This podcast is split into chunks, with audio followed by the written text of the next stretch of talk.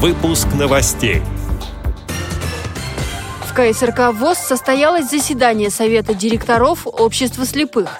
Вопросы модернизации предприятий обсудили на заседании Центрального правления ВОЗ. Республиканская спецбиблиотека Якутии презентовала мобильное приложение для прослушивания аудиокниг на национальном языке. Спортивный арбитражный суд рассмотрит апелляцию Российского антидопингового агентства. Далее об этом подробнее в студии Анастасия Худякова. Здравствуйте. В московском КСРК ВОЗ состоялось заседание Совета директоров Всероссийского общества слепых. На встрече подвели итоги года и обсудили планы на новый. Сегодня во Всероссийском обществе слепых 170 предприятий. Рост промышленного производства есть, поэтому руководство с оптимизмом смотрит в будущее. Об этом в интервью «Радио ВОЗ» рассказал вице-президент общества слепых Владимир Сипкин. У нас э, постоянно обновляется оборудование и как в Симферопольском Крымпласте практически ежегодно ежегодно. Так вот и в Керчи мы линию запустили порезки металла.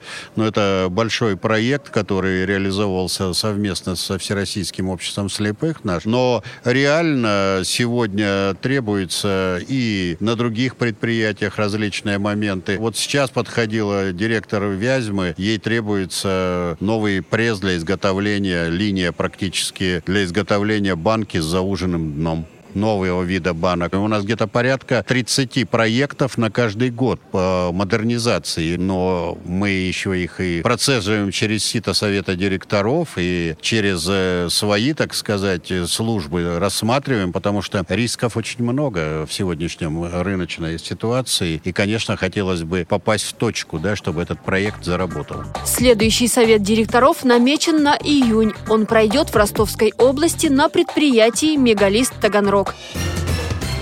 Модернизация производства стала одной из главных тем и на заседании Центрального правления ВОЗ. Встреча прошла в Москве, говорили о реализации программы развития предприятий. В этом году рассмотрели 43 бизнес-плана инвестиционных проектов и технико-экономических обоснований по модернизации производства, сообщает пресс-служба ВОЗ. Общая сумма запрашиваемых инвестиций составила 242 миллиона рублей. По результатам рассмотрения утвердили 30 проектов. Работу ЦП ВОЗ предварила первое заседание комиссии по подготовке изменений и дополнений в устав ВОЗ. Особое внимание уделили предложению о статусе юридического лица местных организаций. Большинство членов комиссии не поддержали эту позицию. В следующий раз комиссия планирует собраться в феврале.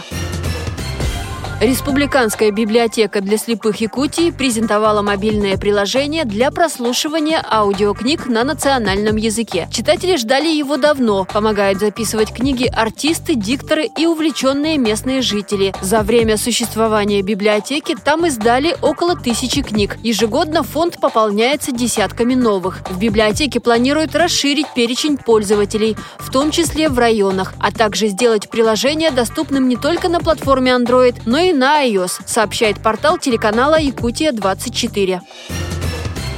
Спортивный арбитражный суд в Лозанне рассмотрит апелляцию Российского антидопингового агентства на решение Всемирного антидопингового агентства, сообщает ТАСС. Исполком ВАДА 9 декабря единогласно принял решение лишить статуса соответствия РУСАДА. Это приведет к санкциям в отношении российского спорта. На 4 года наша страна лишится права проводить Олимпийские игры, чемпионаты мира и претендовать на них. Спортсмены страны не смогут выступать на чемпионатах мира и Олимпийских играх под национальным национальным флагом. На большой пресс-конференции с журналистами Владимир Путин назвал такое решение Всемирного антидопингового агентства несправедливым. Президент считает, что наказание за нарушение антидопинговых правил должно быть индивидуальным. И это не должно касаться чистых спортсменов. На вопрос о проведении в России крупных международных соревнований он сказал, что ВАДА не запретила проводить соревнования, а лишь не рекомендовала. Матчи чемпионата Европы по футболу в 2020 все равно пройдут в Санкт-Петербурге. Петербурге, отметил Владимир Путин.